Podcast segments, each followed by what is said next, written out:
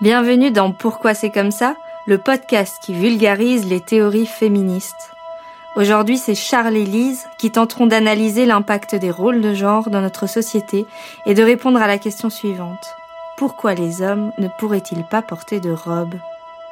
Dans cet épisode, vous allez entendre le témoignage de Louise, une enfant de 10 ans qui vit à Saint-Gilles et qui aime la vie, et le témoignage de Nathan, anthropologue, spécialiste en études de genre qui s'intéresse particulièrement aux masculinités et à la santé et la sexualité.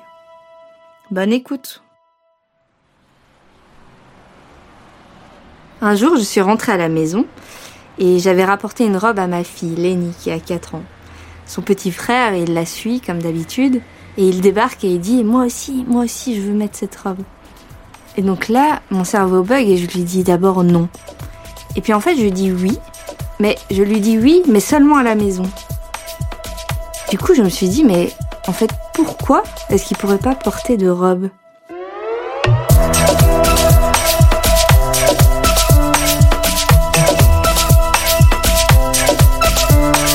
Pourquoi c'est comme ça?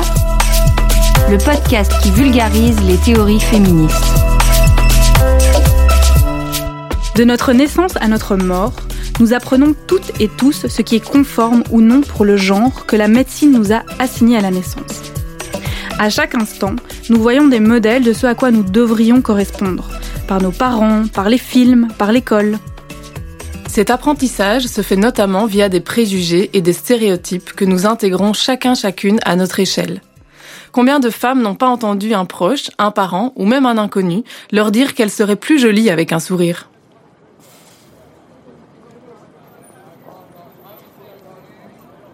Les rôles de genre, c'est tout ce que nous faisons qui permet aux autres personnes de reconnaître notre genre.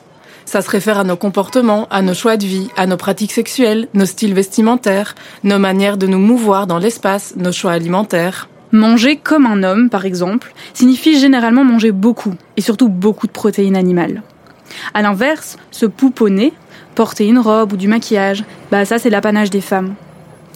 Les rôles de genre délimitent en fait les possibilités d'expression et d'utilisation de son corps.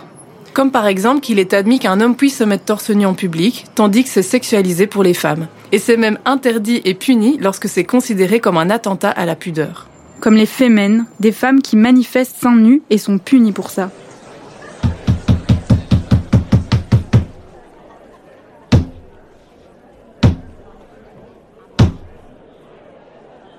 La philosophe Judith Butler parle de performance de genre. Elle explique qu'à chaque action, chaque acte que nous répétons tous les jours, nous mettons en scène notre rôle de genre, comme le ferait un ou une actrice sur une scène de théâtre. Et la répétition des mêmes actes, dits féminins ou masculins, engendre une croyance que cela est naturel.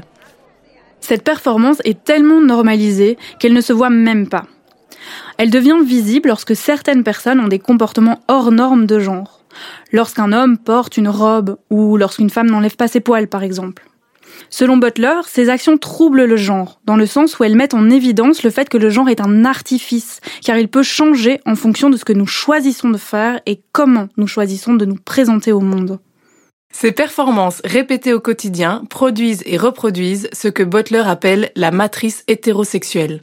C'est l'environnement dans lequel nous grandissons. C'est tout un système de croyances que nous intégrons et qui nous fait croire en l'existence naturelle de deux sexes opposés et complémentaires, le masculin et le féminin. C'est comme dans le film Matrix, sauf que là la matrice c'est pas l'origine du monde, mais c'est l'origine des normes.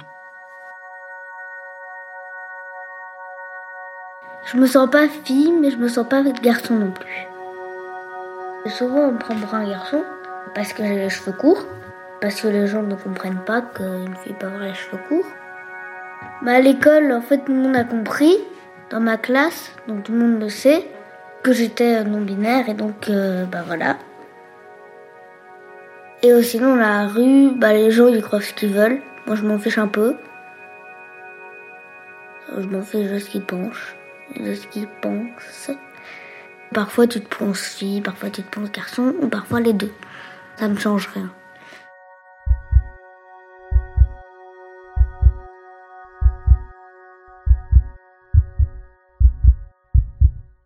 La médecine reproduit ce système de croyances.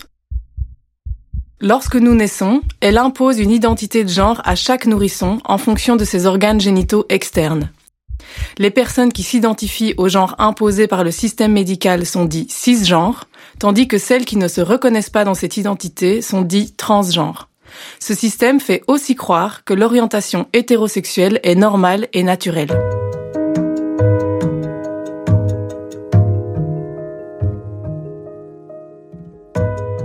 Donc en bref, croire qu'une personne qui naît avec un pénis est un homme et qu'il est naturellement attiré par une femme, ou alors qu'une personne qui naît avec une vulve est une femme et qu'elle est naturellement attirée par un homme, c'est au cœur des croyances de la matrice. Et c'est ça qu'on appelle l'hétéro-cis-normativité.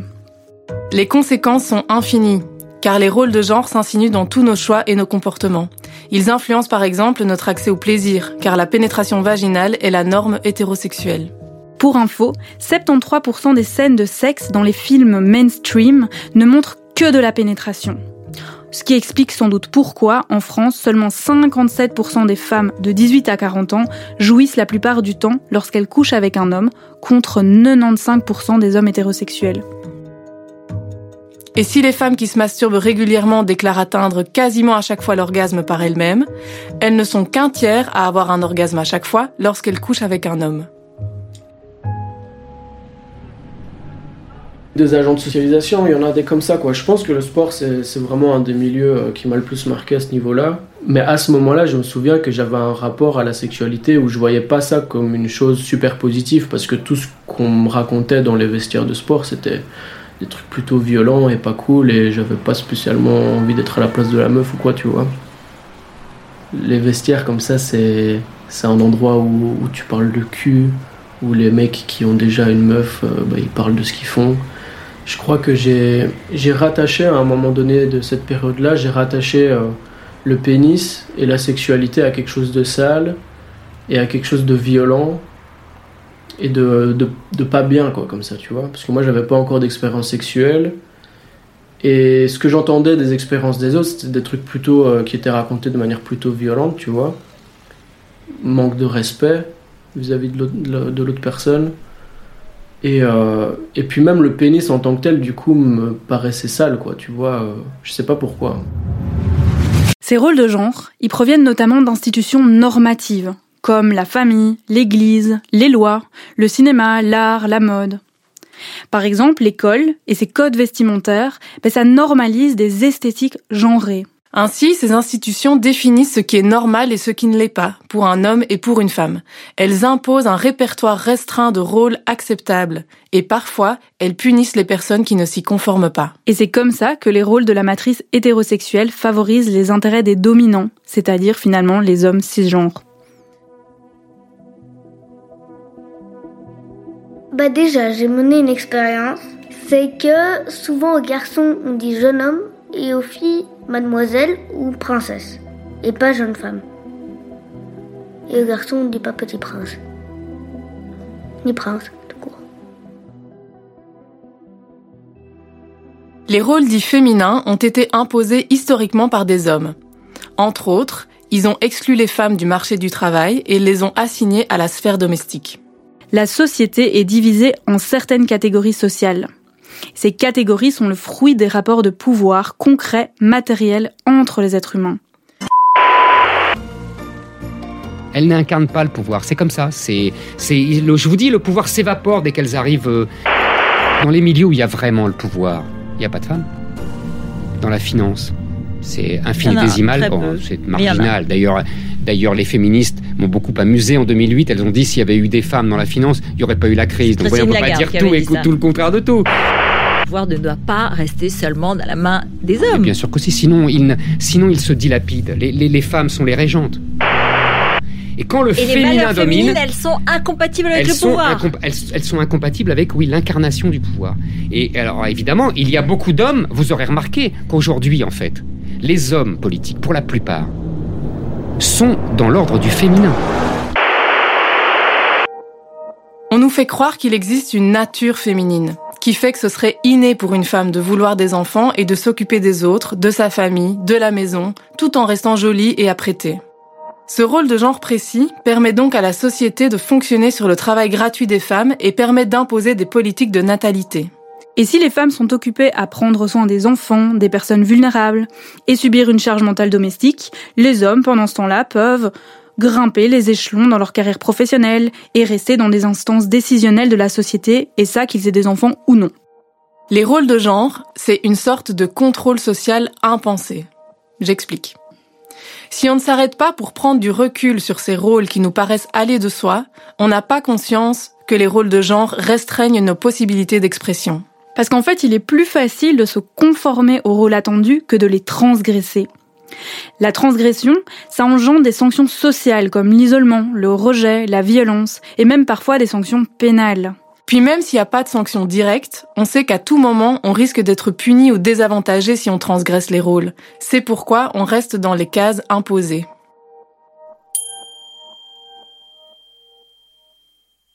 Un rôle de genre problématique, c'est la masculinité hégémonique, la masculinité la plus prestigieuse dans notre société.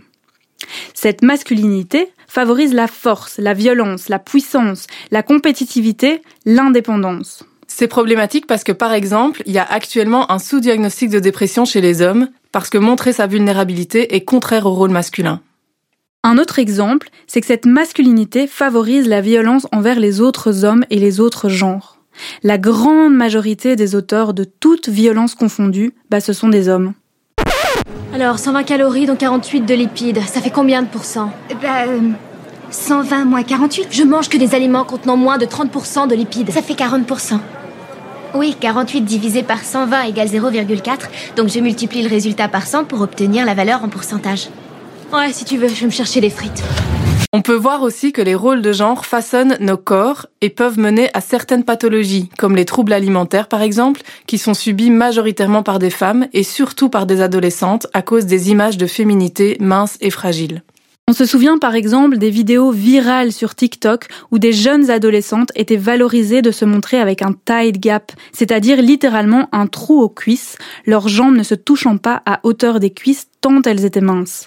On en revient aux actions et aux actes répétés depuis la jeunesse, où l'on citait Judith Butler. Ces actes, même porter des pantalons, des jupes ou des talons, tous ces actes répétés amènent in fine à plus de fragilité chez les femmes, ou justement plus d'aisance dans leur corps chez les hommes. Globalement, les filles apprennent moins à mobiliser leur corps et on leur apprend toute leur vie durant qu'elles ont besoin d'un homme pour être protégées. Et protégées de qui? Des autres hommes. C'est pourquoi des ateliers d'autodéfense sont essentiels. Ils permettent aux femmes et aux minorités de genre d'une part de s'approprier leur corps, mais aussi et surtout de dépasser les injonctions genrées. Elles y apprennent, par exemple, à utiliser la violence pour se défendre, ce qui est une transgression du rôle féminin. Regarde-toi dans la glace et dis-moi ce que tu vois. Ben, je me vois. Ah, tu te vois Tu veux que je te dise ce que je vois, moi? Un type fier Un type fort un type qui peut être très très méchant quand il a la haine et qui accepte pas qu'on lui marche sur les pieds.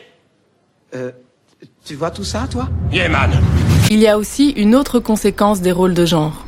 Ils influencent la perception que nous avons de nos corps. On sexualise les corps féminins très tôt. Les filles apprennent ce qu'elles peuvent montrer ou non, et surtout ce qu'elles risquent si elles montrent telle ou telle partie de leur corps en public.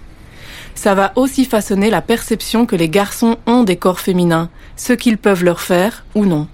On va apprendre aux petites filles qu'elles sont des proies, et aux garçons qu'ils sont des chasseurs, des donjons.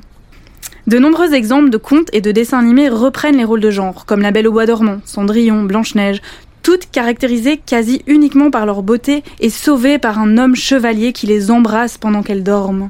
Même plus parce que dans le conte initial de La Belle au Bois dormant, le chevalier, il la viole pendant qu'elle dort. Cet apprentissage est une facette de la culture du viol. Tout ça favorise l'idée que le rôle de la femme, c'est d'être l'objet de désir et que les hommes peuvent se l'approprier sans consentement. Euh, tu vois, genre, c'est tellement ancré que j'arrive pas à m'en débarrasser. Et du coup, je dois mettre des stratégies en place, par exemple, pour en rue, euh, pas fixer euh, la meuf que je vais croiser sur le trottoir pour pas la fixer dans les yeux, tu vois. Et pour juste, et je le dis dans un de mes morceaux, en fait, euh, je dis, euh, euh, je, je, saurais pas te le reformuler comme ça, mais en gros, je dis, faut que j'arrête de regarder les fesses Et donc la stratégie, c'est je regarde par terre ou je lève les yeux en l'air, quoi, tu vois. Et, et c'est vraiment ça, quoi. En rue, constamment, quand je croise une personne sexisée, je vais regarder mes pieds ou regarder dans la direction opposée ou regarder en l'air. J'essaye de bouger mon regard, tu vois. J'essaye, j'essaye euh, au sens propre comme au sens figuré, quoi. Finalement, en incorporant les rôles genrés malgré nous, nous maintenons la matrice hétérosexuelle en place et donc par conséquent, nous sommes nous-mêmes acteurs et actrices de cette énorme pièce de théâtre remplie d'inégalités. La lutte féministe peut être freinée et ralentie parce qu'on ne donne pas les clés aux petites filles pour lutter, pour se battre. On réprimande les filles qui parlent trop fort, qui se montrent, qui s'exhibent. Alors transgressons les rôles, sortons du cadre pour élargir les comportements pour toutes et tous. Soutenons et ne stigmatisons pas les personnes qui transgressent ces rôles. Peut-être qu'en fait, être une femme féministe serait en soi une transgression de genre? Posons-nous des questions. Pourquoi les transgressions de règles sont si dérangeantes pour certains et certaines? Qu'est-ce que ça met en péril? Et pour qui? Et finalement, pourquoi les hommes ne pourraient-ils pas porter de robe?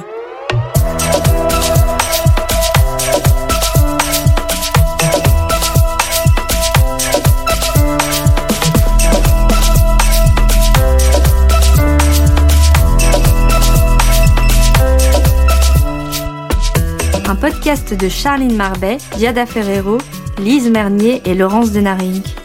Produit par Corps Écrit et Supernova Film Lab. Avec les soutiens de l'Institut pour l'égalité des femmes et des hommes, de la politique fédérale de l'égalité des genres, de la Fédération Wallonie-Bruxelles et de la Loterie nationale. Réalisé par Laurence Denaring, écrit par Charline Marbet, Diada Ferrero et Lise Mernier. Prise de son et musique originale, Loïc Le Foll.